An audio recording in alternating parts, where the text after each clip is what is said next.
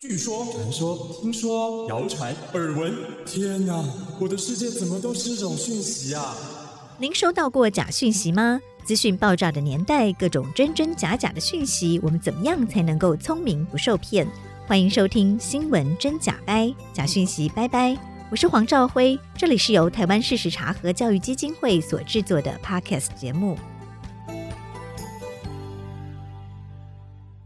Hello，大家好，我是赵辉，欢迎来到新闻真假掰。今天来到现场要陪伴我们一起跟假讯息说拜拜的好朋友是感染科医师林世璧，孔医师，孔医师好。哎，赵辉好，大家好。孔医师，为什么您的名称这么长？林世璧孔医师，可不可以请您跟听众朋友先说明一下？呃，因为我有斜杠两个身份，那一个原本的本业是感染科医师，所以我姓孔嘛，所以是孔医师，是孔子的第七十五代子孙哦。那可是我网络上有另外一个身份，做旅游部落客的，但叫做林世比，所以专门写日本旅游的，已经十几年了，所以我有两个斜杠的身份。嗯，是在这个疫情这两年多来，其实您也用您的本业哦，就是这感染科医师非常专业的身份，呃，帮台湾的朋友做了非常多防疫观念的宣导跟医学知识的传递哦。我们先来谈谈今最近最热门、大家最关心的一些防疫的讯息，好不好？好，没问题。像莫德纳哦，最近要开放儿童施打了，但是很多家长都很担心或好奇说，那家里的孩子到底要不要去打莫德纳呢？那还是我们要等儿童用的 BNT 是不是有比较安全呢？您怎么建议？现在这个状况是全世界哈、先进国家在儿童可以施打的疫苗，主要就是这两款。那一个就是辉瑞 BNT，它通过的比较早。那像美国是去年十一月就开打，所以它已经累积非常大量的有效性跟安全性的资料，那都都比较清楚。那有一些国家陆续在这两三个月就也批准了莫德纳，因为莫德纳动作比较慢了、哈。那所以它虽然后续也批准了，其实莫德纳现在在世界上哈、哦，包括了欧盟、加拿大、澳洲、英国，那还有台湾嘛哈、哦，现在也都可以让儿童施打儿童莫德纳了。可是问题是，它就没有非常大量施打的安全性报告可以看。是所以那这两个疫苗有什么差别哦？他们在往下做到年轻族群的时候哦，剂量上考虑不太一样。嗯哼，因为赵慧应该知道，mRNA 疫苗在青少年的时候，大概是十几岁的青少是年男生，那打出了一个问题是心肌炎，是那特别是大概十六到十八岁的人，那莫德纳的几率又比 BNT 高，嗯哼那因为他们其实原本剂量就不一样，是哦，莫德纳的剂量是嗯一百微克是，BNT 是三十微克，起跑点就不一样，是是那所以因此甚至有一些国家青少年其实他就禁止施打莫德纳哦，嗯哼，这也是为什么他在往下这个年龄层的时候，莫德纳遭遇了一些困阻难力。嗯，是那到了儿童的时候，哈，儿童莫德纳就是减半剂量，是就是五十微克。嗯那嗯 BNT 其实更小心是，BNT 把它减到十去了。哦，就但是问题三分是这样之一还有效果吗？有的，因为他哦们各自为什么会批准他们在儿童哈？因为已经批准的疫苗，它往下做，通常它嗯就是用免疫桥接，它再去做一个大概三四万人的大型临床试验，太嗯旷也日缓不配时，缓不济急了。是的嗯，是的，嗯所以他们就是大概做个三四千人，嗯哼，然后看一下这个不良反应怎么样，综合抗体怎么样。那他们用现有的这个剂量哦，都已经做出来，跟原本的对照组，原是本第三期的这个二十几岁的人做出来的抗体差不多，所以他们才会继续往下进行嘛，哦。是，那目前莫德纳大概就是看那大概四千人的临床试验里面，嗯哼看到它的呃不良反应大概是多少哦。然后你在四千人里面是不会看到心肌炎的，嗯哼因为嗯哼心肌炎大概都是万分之几、十万分之几的几率哈、哦。那这个临床试验里面，我们看这两个疫苗它是打的一些不良反应大概是多少哦嗯？哼，就是对比莫德纳跟 BNT 对在儿童身上是的，不良那反应。你看，他们剂量其实就是十跟五十的差别。嗯哼，那明显有差别，虽然是不同的疫苗不能完全对比啦，嗯你你不嗯能说这个是不是一定是它的五倍哦？是是他们毕就竟是成在分不是在完全对相同，所以在抗体上并不是五倍了哈。不是，当然不是对哦。嗯，那可是它的不良反应其实就真的差的有点多。是那比方说发烧的比例哈、嗯哼，就是一个是二十几，大概四个人就有一个人会发烧，这其实嗯哼比例非常高。是，那另外的 BNT 低剂量大概就只有七 percent，嗯，光光这个就嗯差很多哦。，嗯那其他的什么头痛、疲倦、嗯嗯呃关节痛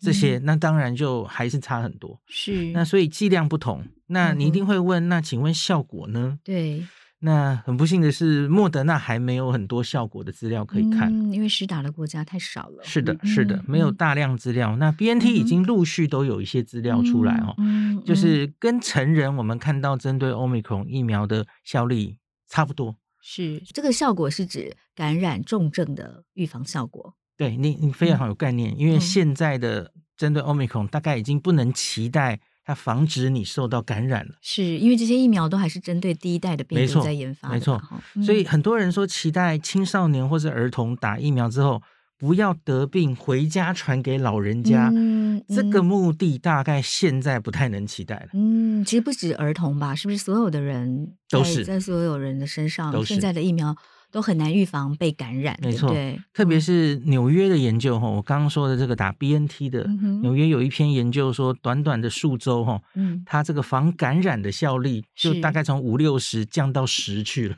哦就等于几乎是没有用。是，所以刚打的时候是会有一些会的呃会是的可以增增强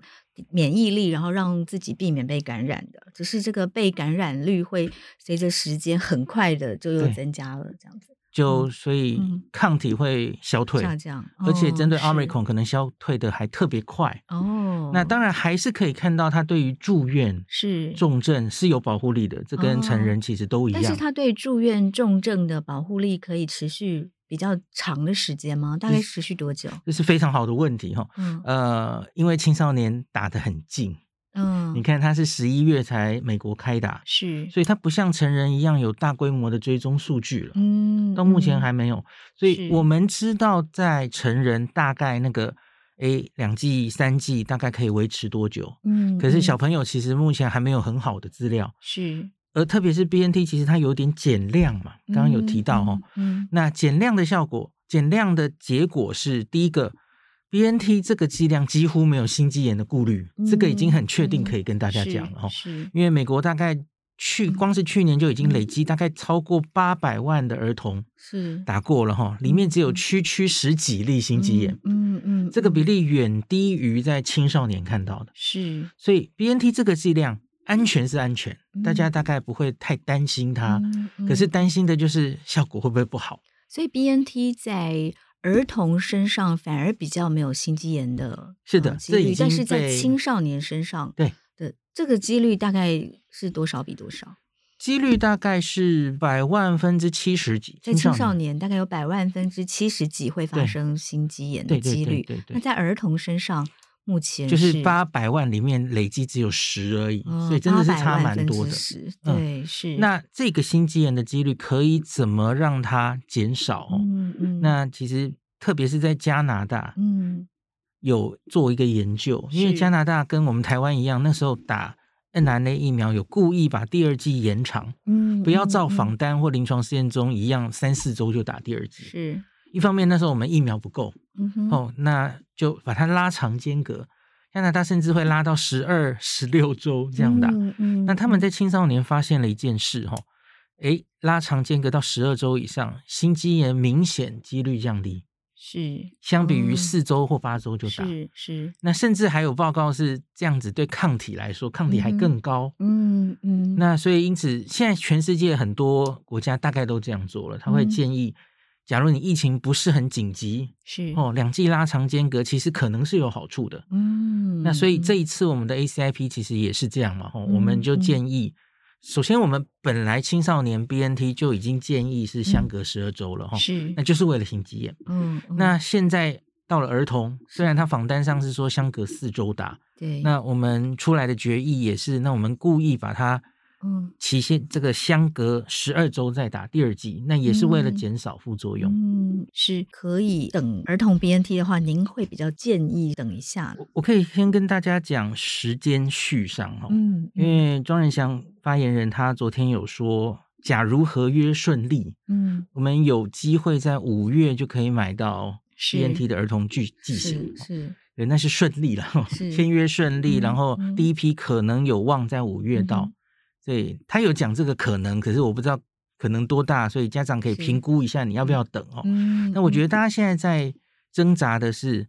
呃，有些家长愿意打了，我、嗯觉得他现在觉得疫情开始严峻了哦，嗯觉得还是打比较安心哦。是那可是他打莫德纳的话，担心不良反应比较高哦。是那打 BNT 的话，也许会担心，诶，虽然副作用少，可是它会不会效果比较差？嗯，所以这真的是两难，嗯这就有嗯一点像我们大人不是最近都在打第三剂，是你可以选莫德纳半量或是嗯 BNT 嘛。嗯嗯那像是罗富常常跟我们解释说，嗯这个选择怎么选，其实就是看你是比较在乎抗体高，嗯还是你要嗯在乎要安全，是不良反应不要太多。是这其实类似这样的选择哦。是是那所以我觉得这个所以真的就就这只个有抗家体长要自己选择是，。就抗体高低跟安全性上，您可不可以再做一个总结？就是比较莫德纳跟 B N T，，嗯，就您说刚我们要要是要看抗体比较高呢，比较、嗯觉得比较有保障呢，是还是，是说我我想要让副作用少一点呢？懂这个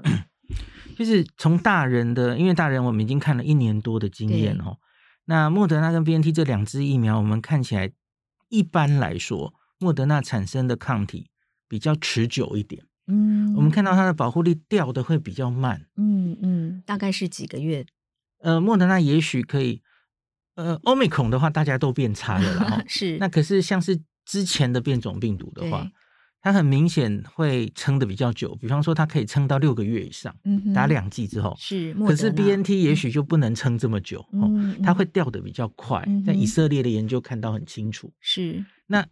欧美孔因为大家同时都嗯蛮大幅的失效，是，所以以差距好像拉近了，嗯因哼为大家都会变得很没有效。哦嗯嗯，那可是，比方说，从英国的资料看起来，我们第三季假如打莫德纳的人，看起来好像资料会比 BNT 稍微好一点，嗯就是第嗯三季你嗯打可以，稍微持久一点，对对这样对子，可是嗯好像也没有好到太多了哦。可大概是，是多久？呃，我们第三季目前，假如我说防重症、嗯防住院的话，哈，英国大概现在观察到四五个月应该是没有问题。嗯嗯，哼就第三季打完莫德纳，大概可以撑对四五个月，都还算是有预防重症的效果。那可是防感染的话，当然大家都掉了。对，嗯那这个掉，我们也是看到 BNT 掉的会快一点点。嗯呃，莫德，德纳好像还好，嗯哼可是差距真的有限，是没有跟之前的差那么多哈、是所以我觉得，在这种针对原始株的病毒哈、嗯也许这两个疫苗其实就没有差距这么大的时候，嗯嗯，那我们知道儿童其实主要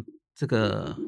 你在乎的可能不是防感染嘛哦，对，那所以也许。选择安全，假如说我自己的小孩的话，我觉嗯得嗯相对安全的疫嗯苗，我可能会摆得更重要一点。嗯哼，那所以，嗯假如真的这两个 n r a 一定要我选，您说的安全是指副作用比较少对的疫对苗，对对对我搞不好会偏向 BNT 一点点。嗯，嗯那可以的话，我嗯我其实甚至觉得 Novavax 搞不好更理想、嗯，就再等一下 n o v a v a x 或是高端。那可是嗯哼问题是，就我所知，高端是没有往儿童去做临床试验哦。嗯哼，那 Novavax 现在是在印度正在做儿童的临床嗯试验，可是我们也不是很确定它的进度什么时候是会出来。是。那所以嗯这个就更遥遥无期，不知道是什么时候会是等这到。就是又涉及到每一个家长这个风险评估哦、没错对，嗯，是是，所以但是呃，至少我们是不是要呼吁大家，就是都应该要去打成年人啦，至少嗯都应该要打第三剂。打了第三剂之后，是不是呃，无论你是打莫德纳或 B N T，呃，或者是高端也有吗？有就是呃，打第三剂的预防重症的效果都是很显著的。这个非常的显著。嗯、哦嗯，那个从英国、从香港，是其实很多国家这一波 Omicron 其实疫情已经走下坡了嘛，那我们都已经累积非常大的数据，打了三剂之后的人，那特别是老人家，嗯哼。六十岁以上是的老人家，那个致死住院的比例，打三剂跟第二剂或是完全没打的人哦，有些数字可以差到二三十倍，嗯，是非常嗯显著的。是那对年轻人也许就没有那么显著，因为嗯年轻人本来相对他其实重症的几率就没有比那较么高低，嗯，所以他嗯获得的多的好处也许没有老人那么高。嗯嗯所以我个人其实一直在第三季这件事情出来嗯哎之初哈、嗯嗯我一直就是觉得年轻人应该不用急着去打这个第三季哈、嗯因为嗯首先打第三季之后，我们知道防感染的护力可以稍微起来，大概回到七成六成。嗯嗯六十到七十其实是我们一年前觉得很嫌弃的数字，对吧？最开嗯始对于原始病毒株大概可以九十四、九十五的嗯保护力哦，是好日子不在了哦。嗯，那嗯它对于现在变种就只有六七十趴的对对于防感染的没错，呃效果，有症状感染哦，嗯嗯那这个六七十趴也是很快就会消退，嗯嗯，大概到三四个月就可能都降到五十 percent 以下了嗯哦。哼嗯所以哼这才是我说为什么防传染的保护力大概已经不太能太过期待哦。是那可是对于防重症、防住院都还可以维持非常好的效果，大概到多少？半年哦，两剂，我们还蛮确定大概可以到半年的哈。对，那三剂目前观察的时间哈，老人家已经观察到了，嗯那年轻人因为打得慢嘛哦，嗯嗯所以年轻人目前资料还不是非常确定嗯哈。哼那可是从两剂都可以保护重症长达半年，嗯，我没有理由相信三剂它可它只能撑四个月，我我不太相信哦嗯。嗯嗯，那所以最近也有第四季的话题嘛，哈，是目前以色列那边出来的资料，因嗯为哼以色列是打的最早，第四对季是很快就打下去了哦。那他们打下去在老人身上六十岁以上，嗯那他们的确看到他可以再把他的死亡重症的几率再往下降，大概八成，哦，嗯降相八对成于三季的嗯人。嗯，那三剂要相对于二剂可以对降低多少呢？就是打了第三剂以后，对于老人预防重嗯症的效果可以到倍数大概就是二十倍，嗯哼二十倍那个数嘛字可以差到二十倍。嗯嗯嗯那这个数字其实看香港也非常清楚，是因为香港老人家大概打疫苗的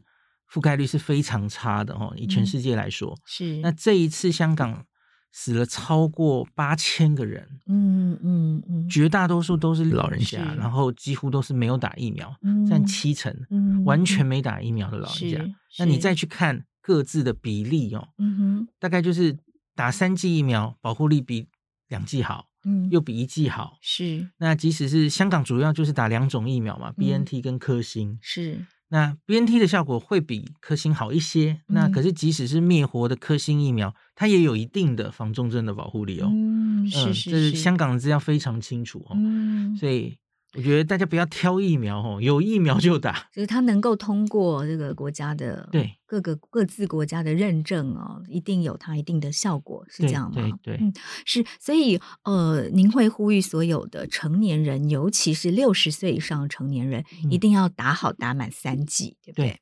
那我觉得台湾目前的问题是我们为什么现在应该算是已经放弃清零，要准备嗯走向与病毒共存是，的路上。对，可是现在有一些人就说，你明明已经想要与病毒共存了，可是很多地方还是在做清零的事情，嗯，就还是嗯绑手绑脚，是还是在大幅的框列，嗯把大家就关好关满哦、嗯嗯哼的类似这样的事情。我觉得大家要有一点耐心，嗯，因为嗯第一个，这其实是我们是在过渡期，是为什么我们还不敢跟很多国家一样大幅的放宽？对，为什么？您觉得以您感染科医师专业的角我度，觉得这是最近大家没有想清楚的事情哈、嗯哼因为清零不代表我们现在就要躺平，什么事都不做。嗯哼。那我们现在在做的事就情说是与病毒共存，并不是我们就是躺平了，绝对不是，什么事因都不为一做躺了平的话，你可能就会变成如同香港跟韩国看到的，嗯是它就就是会医疗指数资型源上满升载啊。对，嗯是你你不能让那么，这么快的速度，嗯， 因为部嗯长现在就估计可能会有各种估计了哈。部嗯长有估计说，大概十五 percent 的人嗯会，染疫，那是三百四十五万。嗯，那这三百四十五万是在一个月内噼里啪啦都感染完，嗯，或是你把它散在三个月，那会是完全不同的光没景。错没错，哦，因为嗯你医疗资源绝对，假如一个月内就得完，那就会崩溃掉。对，哦而且也会排挤其他的。第一个是重症人可能没病房，对这也会其排挤其他疾病没的错病房，这很嗯重要。是所以第一个，这个在感控的术语叫做压平曲线、嗯哼嗯 f l a t t e n the curve）。是我们要尽量让它到尖峰的时间往后延嗯迟，哼让那个 peak 也下降嗯。哼，虽然我们可以预期百分之十五的人至少对会染疫，可是是我们们希要望让它它是久一 点，嗯对，让这百分之十五是慢慢的对缓。和一点。嗯，大那家各比位较有多嗯调试阴影的时间。各位有兴趣哦，因为各国其实都已经几乎通过了 Omicron 这一次的考验，是多半了哦。嗯是你可以看看大家各自的图形，嗯，我觉得嗯最值得参考的是新加坡跟纽西兰。是你可以看他们就很明显不是一个铁塔，嗯上去快下去快的国家，嗯那个其实很猛。嗯嗯，那嗯可是他们就是慢慢上来，慢慢下来，有点是嗯像一个丘陵。是我觉得那是我们的目标。嗯哼。嗯，好，各位是刚跟我们提到了哦，就是说，嗯，儿童到底该不该等 BNT，或者是要现在就要打莫德纳，也给家长许多建议哦。就是家长可能要评估一下自己这个家庭染疫的风险有多高，对，然后可不可以等？然后您是希望，就大家是希望说要让孩子的抗体高一点呢，还是要让副作用小一点？是。的，哦，有种种的考量，可能呃，科学数字是让大家参考，但是最后还是要大家自己来做决定哦。好，那另外哦，我们刚刚也聊到说，这陈时中部长有说，台湾染疫的人数他预估是至少十五趴哦，三百多万人。您也认为这个数字是以您的推估，大概也是差不多这个数字吗？还是觉得太乐观，或者是太悲观？呃，看各国现在已经经过 Omicron 的袭击，然后现在是慢慢下来了哦嗯。哼，那每一个国家经过自然感染的数字，是其实可以差很多。嗯比方说，日本台面上确诊大概只有个位数，嗯，他们全国人口的个位数。嗯嗯，那可是那像是因为筛减少嘛，对我真要讲，他可能哦是冰山一角，他没有把它抓出来。嗯嗯那有哼些国家甚至可以到三四十，是那非洲有些国家是六七十，嗯哦，都嗯不一样。是那可是我觉得，像何美香老师也有分析过，这可能要看你那个国家气候，嗯还有人口密度，嗯搞不好都嗯不一样。是因为你比较地广人稀的地方，大概不需要 感染太多哈、哦。嗯那可嗯是像我们，因为接触嗯实在太频繁了，是那所以大概可能会需要比较多人感染过。嗯那我嗯看专家们有预估十五、二十、三十的都有了嗯哦。哼嗯哼那也牵涉于就是你原本到底已经有多少人打过疫苗？嗯没你错大家现在不太用群体免疫这个字了哈，嗯因为像嗯 Dr. Fauci 最近也说，大概新冠这个病毒不太能用群体免疫来理解，嗯哼为什么因为它不管是自然感染或是打疫苗产生的抗体，抗体似乎都会消退。啊？防重症是一是回事，可是是防感染会消退，嗯哼这个已经是非常确定就了。是所以一两年前得过的人，你不要以为他就不会再你得就了，还会感染嗯对哼。那特别是病毒变种之后，这一次 Omicron 是改头换面，嗯，所以嗯是前面改过，这这也不是抗体消退的问题，是嗯前面的抗体根本也不认得它了。嗯嗯那所有是人等于就又都可以感染一次。嗯哼那这样的突变也许未来还会发生，嗯，所嗯以几乎我们已经不太可能哈、嗯嗯预期这个病毒会消失了，这个大概是没有人会预估，嗯哼，因为它其实实在适应我们适应的太好了。而且它不断的变种哦，对，嗯就像流感一样，其实流感也是这样，嗯哼流感，跟着我们早就超过一百年，嗯哼，每嗯年都在突变，是从南半球的冬天传到北半球的冬天，嗯每嗯年我们要为它打疫苗，其实有一点类似啊。嗯哦，嗯虽然是不同的病毒，可是状况类似嗯哦。哼是，所以不要以为说确诊之后就可以高枕无忧哦，对就是的确诊恢复之后，不要以为自己就没有事了，那可是大家也不要太怕哦，因为就是再感染嗯，三次感染，我们嗯现在看到的是哦，这一次 Omicron 为什么在全世界看来，虽然它以确诊数看起来很可怕，嗯哼数啊字很可怕，嗯哼可是多半的国家我们都看到它的重症率、是嗯死亡率都大幅减低。呃，您是说只要确诊然后康复之后，嗯，再得到嗯的死亡率呃跟重症都会降低，这个是国外看到的，嗯，嗯就是已经自然感染过、前面感染过别的病毒的，是，那或是有打过疫苗的，嗯嗯，或是两者都有，因为国外很多这样的人是嘛，哦，是，有打疫苗又有自然感染，嗯哼那这种人其实保护力更好。嗯哼，嗯那因此，这全部的因素加起来，造成了 Omicron 这一次嗯国外看起来虽然案例多，可是致死死亡相对是少的，相对是，我所想以这也是为什嗯么现在欧洲、美国很多国家几乎都已经放了。完全回到疫情前了，也不再控管了对哦，不戴口罩，甚至也不用再看你有没有打疫苗嗯，的这些证明了。那我觉得就是一次一次的打疫苗，加上自然感染，应该就是让嗯你对于这个病毒的免疫嗯力哼应该就是越来越好。所以是，即使未来还有别的变种，嗯嗯还可能让你感染，嗯可是哼重症的几率应该会越来越低。嗯，因为身体里面已经跟它战争过了，比较知道怎么没对错抗它了。这就是细胞免疫，嗯 t 细胞的免疫，它应该是是比较有记忆的哦。是，它也许不能很快的产生抗体，让你完全不会受感染，嗯哼，可是抗重症目前看起来是可以维持在一定程度哦。嗯是。那可是但这台湾跟别的国家有一对，个不同正要的地请方，教您，对这是因为台湾这两年的防疫做得太好对了，所以我们其实感染过的人数相很对少嗯非常低哦。所以这会不会也让我们在面对 Omicron 的时候，其实跟欧美面临的是很不一样的状况？没，错，所以大家其实是比较没有这个免疫力的。因为我们就是完全靠打疫苗建立免疫力，嗯哼，我们没有自然感染这一部分、哦。，是，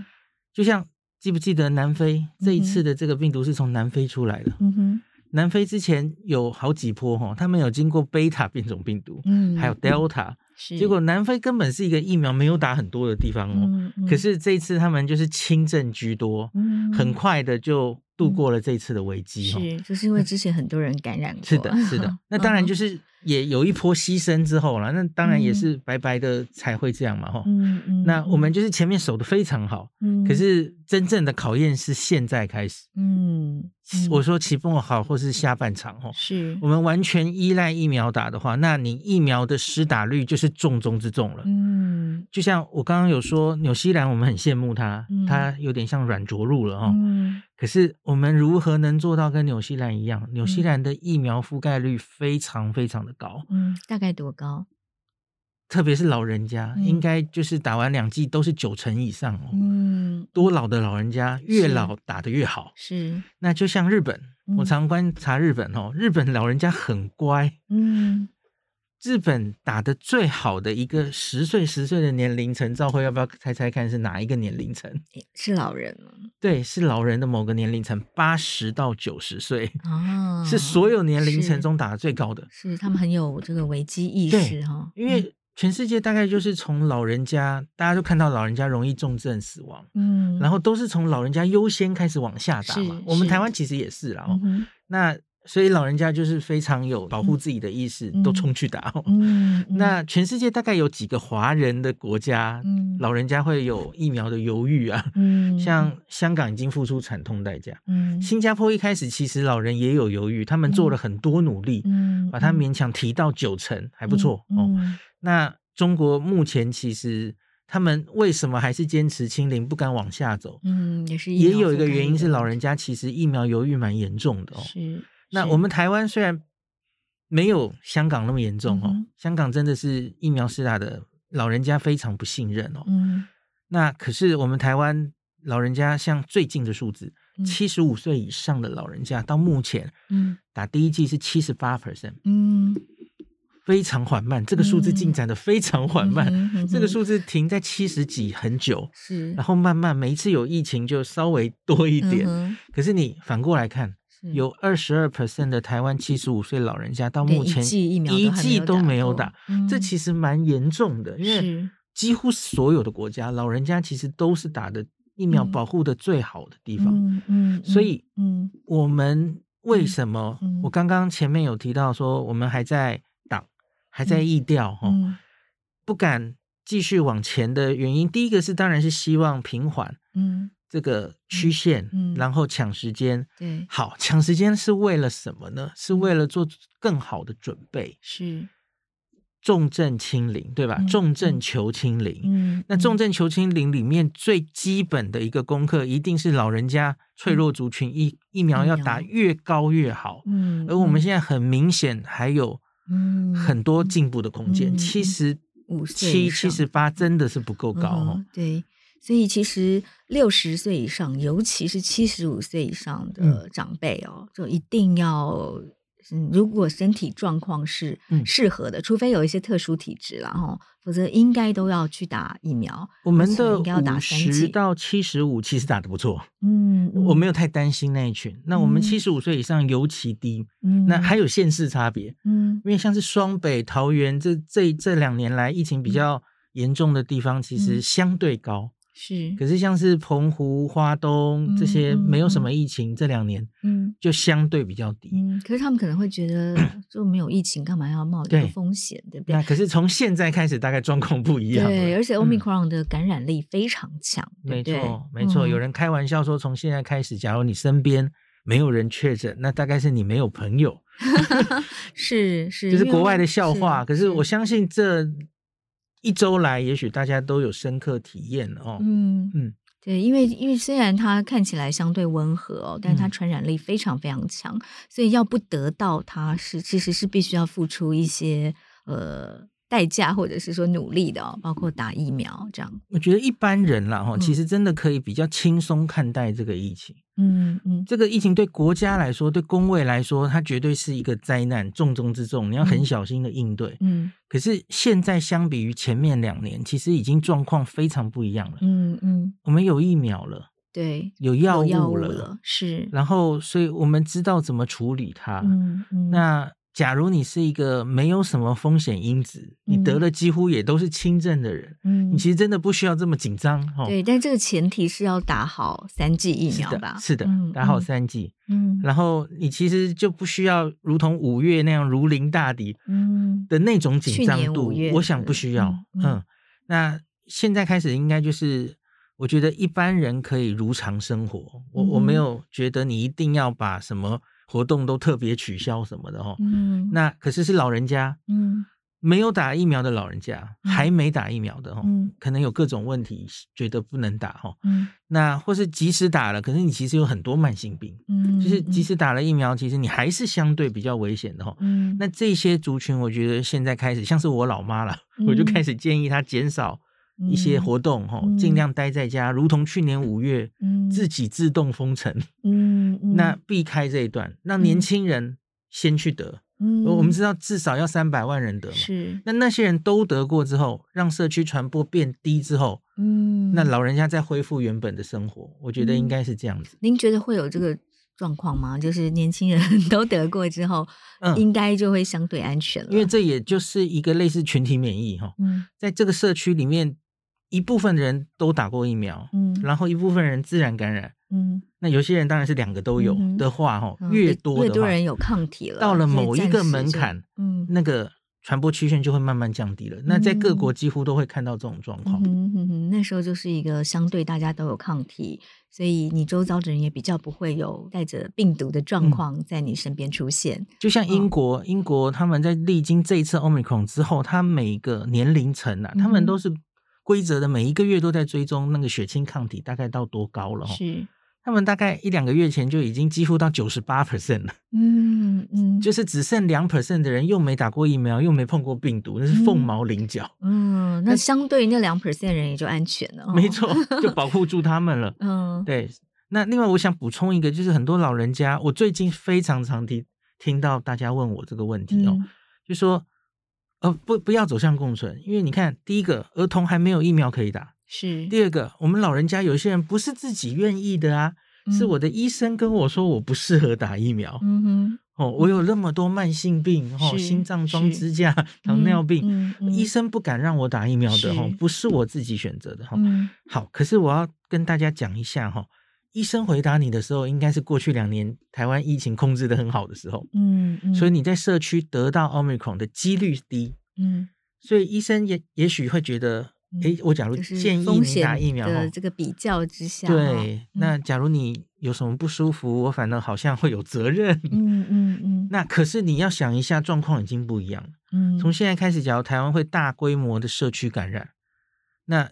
你就因为有这么多的慢性病，嗯哼你得到病之后重症的风险是比别人高的，嗯所以因此你才最需要这个疫苗。嗯哼你打疫苗之后获得的重症降低的幅度比这些年轻人都大，嗯那所以我觉得你应该要重新考虑打疫苗这件事。嗯那现有的这些疫苗哦，我们其实选择又多了。去年是也许某个时间只有 A Z，嗯，你去嗯问医生的时候只有 A Z，所以他是嗯针对你说，哎，A Z 你不适合，是，因为我们都知道 A Z 会有血栓的问题，对对好老人哦，对嗯血栓病、血小板低下，好，那那个也是年轻人比较多了。嗯好，可是现在我们已经有很多疫苗选择了，嗯哼哦，我们有 A Z，我们有 n r n a 嗯我们有高端，以后可能也有 Novavax。嗯嗯那每一个疫苗其实都有自己的特性。嗯那你要我说哈，我觉得几乎没有人有施打疫苗的禁忌症。嗯，其实你几乎都可以打。嗯，你你以你的呃这个观察跟对看到国外的数字，对，即使是有三高、有嗯慢性病，也对可以找到适合他施打的疫苗。而且，你才更需要打疫苗。嗯，那就像是传了很久的血栓的问题，嗯，嗯其实除了 A Z 跟胶生，这是腺病毒载体疫苗嘛，哦，他们。很低的几率会产生血栓嗯、并血小板低下，嗯然后而且是年轻人比较高，嗯老人家其实根本不需要太担心这件事。嗯，那其他的疫苗，包括次单位蛋白疫苗，嗯包哼括了 N 奶类疫苗，其实都没有跟血栓牵上直接的关联。嗯哼，嗯对，哼可是可能很多人就停留在一年前的新闻，就觉得啊会血栓，嗯我哼我心脏我是中风过，我心脏有血栓，所以我不敢打。是也许有一些医生搞不好也是这样想的，他才嗯建议你不要打。嗯哦嗯可是嗯这个大家要知道，疫苗其实是非常嗯非常这个比较高深的学问，是特别是新冠疫苗这么新的疫苗，嗯哼不一定每一个医生都有深入去了解。嗯那嗯他的资讯一直在变嘛，是对，所以我觉得你随便问一个你原本信任的医生或者怎么样，可是他不一定对这个疫苗有非常高的了解，嗯哼搞不好了解不会 超过你太多，嗯哼，所以他就是建议了，然后你就一直觉得不行，那我不能打疫苗。我觉嗯得现在可能时空 环境不 同了，是请大是家你自己身边的长辈啦，或是嗯认识的嗯家里的长辈，嗯不妨再重新检视一下这个不打疫苗的决定。是，所以我们要呼吁所有的朋友哦，嗯，就是如果还没有打过疫苗的，嗯都应该要重新来评估。是不是应该要去打个疫苗了、哦？嗯第一个是您说的，因为我们预期 Omicron 会有大规模的感染，是这个的大家从各国看来，我们都不太可能再挡得住了、哦。对，然后第二个是，其实现在的疫苗有了更多的选择，是的，理论上应该大家都找得到适合自没己错，最施打适合你的疫疫了苗。哦，所以真的就是还没有打过疫苗的朋友，真的要可能要去找一下您的医师啊、再做一次重新的评估，然后来决定施打疫苗，就对可以大幅降低 Omicron 感染重症的几率哦。没错，嗯，就像您说的，好像我们接下来的确诊啊，会十五趴、二十趴，大概都免不了。所以您觉得好像我们可以正常生活，嗯因为只要打了疫苗之后，即使确诊，大概也都是轻症嘛，哈，对嗯不必太担心说要住院啊、重症啊、死亡啊。但是也有一种说法是说，即使是轻症，可是会留下这个终生难以 恢复的后遗症。嗯。那以您目前在国际上看到的报告是这样吗？这个后遗症在医学上的名词叫做 long COVID，嗯，long 哦 covid，、对，就是嗯 COVID 会留很久哦。是，那是它的定义啊，是你感染之后三个月、嗯一百二十天以上，你还嗯持续有的症状，嗯或是新出来了一些症状。嗯哼其中有一个最被大家常常讨论或是担心的，叫做脑雾啊是 （brain fog），是哦，就是脑子会有点不好使、记忆嗯力哼减退等等的哦。是是那从这两年来，因为大家知道这个新冠病毒已经变种好几次了嗯哦，哼那我们目前资料比较齐全的就是前面的变种病毒，嗯，因因为它已经得很久了嘛，是嗯那它就会有比较大规模的追踪的这些资料哦。嗯哼那可是我可以很简单跟大家讲哦，第一个，这个研究非常难做，嗯，因为嗯你理论上应该要有一个很好的对照组，是有一群人有得病毒，有一群人没得，嗯哼，然后校正他们的风险因子之后，然后你来观察这两群人，诶，这群人脑雾比较多嗯哼，大概是新冠造成的，嗯哼理论上要这样对照研究，哦是可是这样的研究非常困难。嗯，所以，因此嗯我看到所有类似这种研究，其实都是莫衷一是，那个比例可以差非常多。嗯好，第一个是这样，嗯那第二个是在这些研究里，几乎都可以观察到，哈，随着时间过去，这些症状都会慢慢的变好的。嗯嗯那因果关系很难界定，嗯，特别是早期， 哈，因为大家知道我们是用封城、是停课，是然后隔离十四天这种，嗯嗯其就是实可用能全对面病防人堵的，而且那时候其实大家蛮恐惧的嘛，嗯，嗯所以对心理其实会造成蛮大的影响，有一点类似 PTSD 哈、创伤后压力症候群，有嗯可能就是不心是理病因毒素，，对，不嗯是病毒直接造成的，哦嗯可是是造成心理的创伤，嗯有些忧郁的人或怎么样哈、哦嗯嗯那这个其实很难界定。嗯那另外我还可以跟大家讲的是，Omicron 因为它发生是十一、十二月开始席卷世界哦，嗯，到目前为止时间还不够多，是，所以我们还没有看到它是不是如同前面的变种株嗯哼会有那么多后遗症。嗯嗯那陆续现在有一些哈、哦，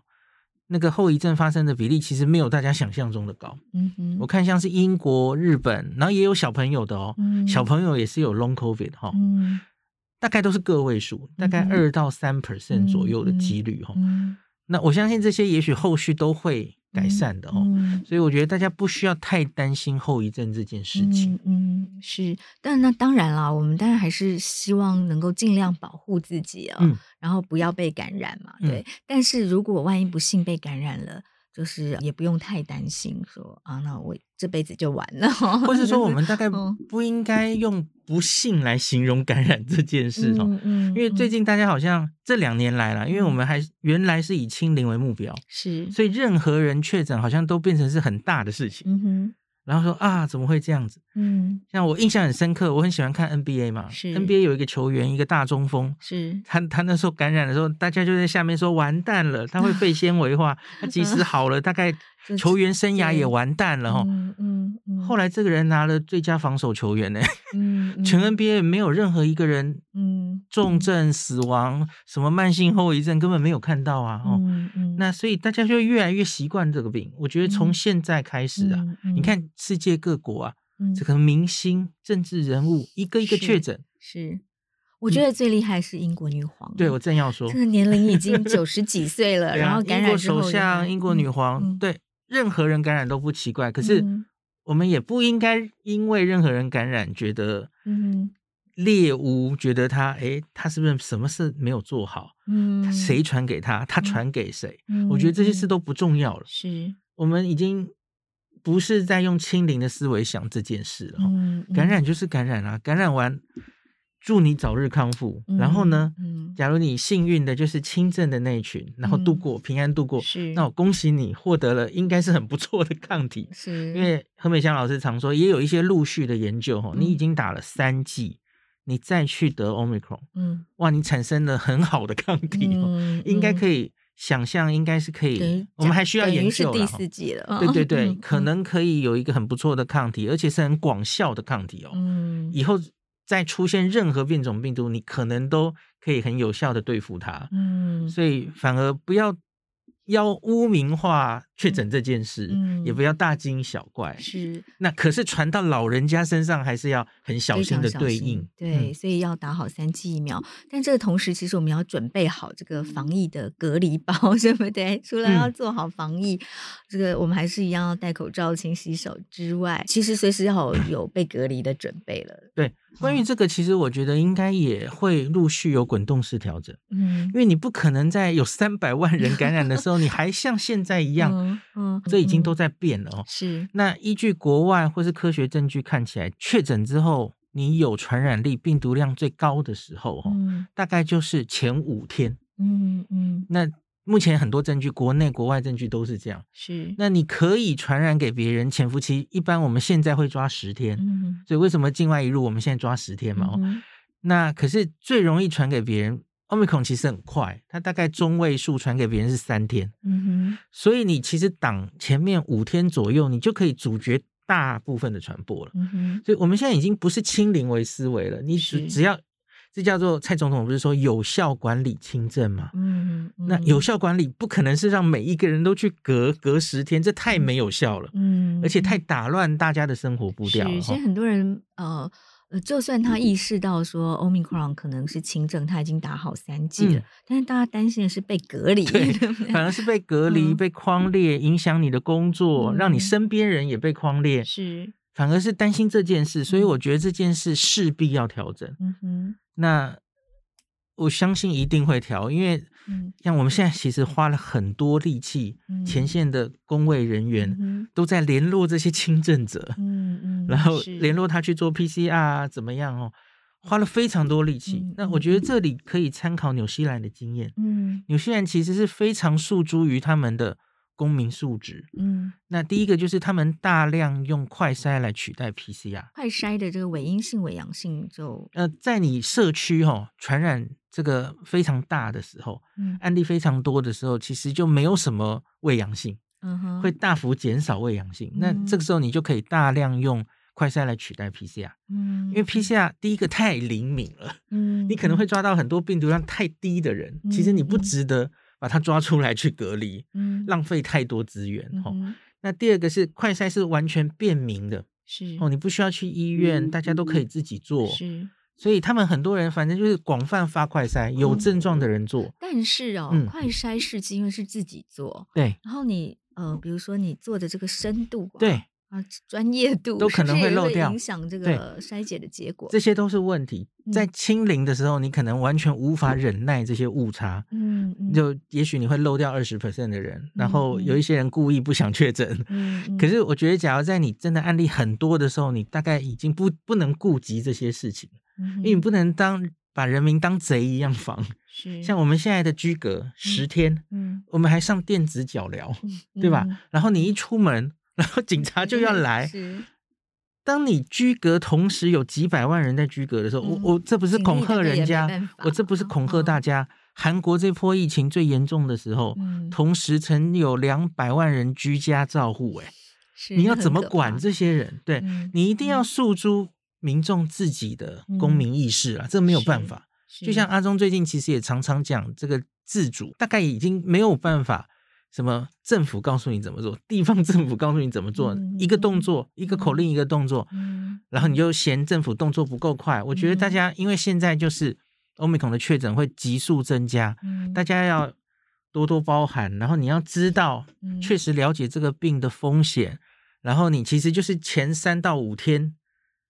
传染力最严重，嗯重就中乖之乖重是在你在家这个里时候要不要去传给别人，嗯嗯 也就够了啦。哈，是那我觉得陆续什么隔离或是框列的天数一定都会往下缩减，嗯哼因为随着人数越来越多，你假如还是这样，其实累死所有的人。嗯哼，是是，所以我们可以预期说，接下来会有一波大规模的感染。嗯，那这个疫情到底什么时候才要结束呢？就像您刚说是，大概永远没有结束的一天 哦，就是我们开始人类从此就是要跟 COVID nineteen 的这个病毒跟它的变种病毒不断的在共生共存下去。但是我们什么时候可以恢复正常生活呢？应该是说它不会消失，可是我嗯相信大流行会结束。嗯，您因为预期大概什么时候大流行可以结束？虽然可能还有很多变数，嗯，因为我们可以看着国外会发生什么事嘛。因为嗯国外现在就是陆续都解封，是，当欧米孔已经大幅感染之后，嗯，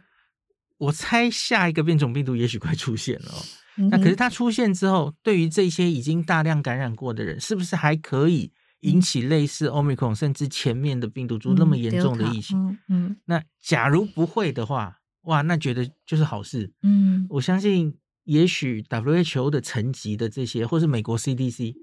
他们就会出来宣布说，全世界大流行结束，嗯嗯，我们不需要再把它当成一个这么严重的法定传染病。是，每一个就要去把它隔离， 把它诊断出来哦。有一些国家其实已经放掉了、哦，嗯韩国就改了嘛，哦，是，就把它当成就是类似一个流感。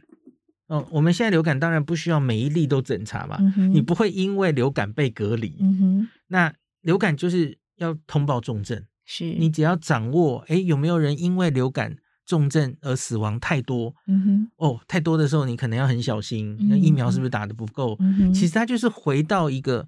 普通的流行疾病的等级，嗯我是们不需要把它当贼一样防了哦。全世界，界大流行哦，嗯嗯，我觉得这件事情假如一切顺利的话，也许嗯今年内是有机会发生的。嗯，就嗯是英文就是 pandemic is 是 over，是它还是严重的病，没有嗯错。嗯可是全世界不需要为此。连一般的交流都不敢做，国际嗯旅行完全停滞，嗯哼我们几乎没有用切断国际的旅行来防治任何疾病过，嗯这是人类历史上首次没哦。错，那嗯所以，也许最后人类就是觉得其实是可以往前走，可是假如嗯出现了一个又令我们受不了的变种，嗯，因为很嗯多人一直在说这个病毒理论上在演化上应该越变越轻才对啊。嗯，他为了要让广为嗯传播哈、对对不对？因为对对像对 SARS 病毒，它它太猛烈了，结果嗯让它的宿杀主死都宿主就死掉了，对这个病毒就没办法再往外没传哦嗯错了，。伊波拉也几乎不太能传。是好，可是这个这个有一个弱点，这个理论嗯哦，我相信这个理论，假如我们看五年、十年，也许是对的。嗯哼，那可是问题是我们看这两年，其实就不是，嗯哼因为从原始株武汉出来的那个原始株变到意大利之后产生 D 六一四 G，后来产生英国的阿尔法，还有印度的 Delta，这全部每一个变化，它的毒力是在往上升的。嗯传染力往上升，毒力也哼，往毒上性升。跟传染力都对往上升。嗯，那现在到了 Omicron，我们终于找到了一个往下降的。嗯，就是它的传染力还是高的，但是毒性往下对降。对对，随着下一株突变，毒性还是会继续是低的吗？我觉得很难说，嗯，你大概嗯不能赌在这个上面哦。嗯嗯，那那我们到底大概用什么心态来面对呢？ 那所以 我，嗯我其实是很赞成现在台湾在此刻，嗯我们就嗯走向共存的方向，嗯，因为不是这个时候，你还想等到什么时候？是因为现在也许相对是一个值得卖出去的时候。嗯，第一个嗯是我们疫苗第三季刚刚打完，是然后我们遇到了一个全世界也证明了奥密克戎本身是独立有减低的病毒株嗯，哼它比较不容易攻击下呼吸道，对哦，主要在上呼吸道。就比较像感冒的症状。对对对，嗯那你也许不会有再那么好的机会了，嗯因哼，为假如年底出现的另外一个新的变种病毒，我不知道它要叫 Omega 还是什么 哦。嗯，假如它又变回比较像 Delta 或 Alpha 嗯变毒又了，又要我跟有你讲，准备再封你起一来定了后悔死了。那大家都知道，呼吸道病毒其实在夏天相对是传的比较慢的，嗯哼，因为呃气温的关系，对。然嗯后冬天的时候会有别的病毒，只要是流感病毒会一起来。嗯，嗯，所以像英国也是这样，英国是第一次开放自由日就是去年的七月十九号，嗯他们就是选夏天。嗯，那当然，他们温带国家气候变化更多，那是他们选择夏天作战是非常 make sense 的。嗯，嗯那我们其实现在也是气温慢慢热了哈，是所以现在到六七月，其实应该是蛮适合作战的时候。嗯是好。最后，您还有没有对听众朋友有什么样的提醒？在我们面对这个 COVID nineteen 病毒上面，很多人在看着每天在公布的那个哦，什么九十九点几都是轻症无症状嗯，哦，所以有些人就说这根本就是个感冒，嗯 干？嘛还不赶快开放哦？嗯还在搞什么？嗯就是已经想走向共存了，还在用清零的思维在那边挡。嗯，嗯那我我们前面已经解释了，我们现在挡是有原因的嗯，哦，我们希望望它传染还是不要这么快。嗯我们还在抢时间，让嗯老人家疫苗可以打得更高一点。嗯，我们在等药物充分的药物，我们买了，可是还没进来呀、啊嗯然后我们现在开始在调居家照护这件事，哦嗯嗯，全全台湾陆续启动。是一开始绝对会遇到一些嗯困难的哈、嗯会开始试行才会遇到问题。嗯哼那你要想象，可能全台湾有几百万人同时在居家照护，嗯，嗯然后才不会涌去医院，让医院崩溃掉。嗯哼。这些全部都需要经过时间慢慢磨合，是，所民以众也需要有一些心理调试没的错过程，绝对嗯不是这个一下就啊共存就放了，不是嗯这么简单的事情哦。是是，那所以我觉得民众要有点耐心哦，嗯，那不要被每天的确诊数字吓到，嗯那真的是保持平常心哦。嗯你嗯跟你身边的人做到该做的事情，嗯，然后嗯少看一些奇奇怪怪的管道看到的一些很奇怪的假科讯学息报道，不管嗯是嗯说这个新冠多可怕，或是疫苗好恐怖，嗯嗯对嗯，心情被影响哦，嗯，保持变成一个恐惧的状态，其实对你的免疫对力也会很会不好降。低免疫力，对对对嗯，你要嗯开始有预期你自己可能会被感染，所以你要调养好你的身体。嗯嗯，好吃好睡哈、哦，然后免疫力调得很好，嗯，那准嗯备应战。嗯是那随时准备一些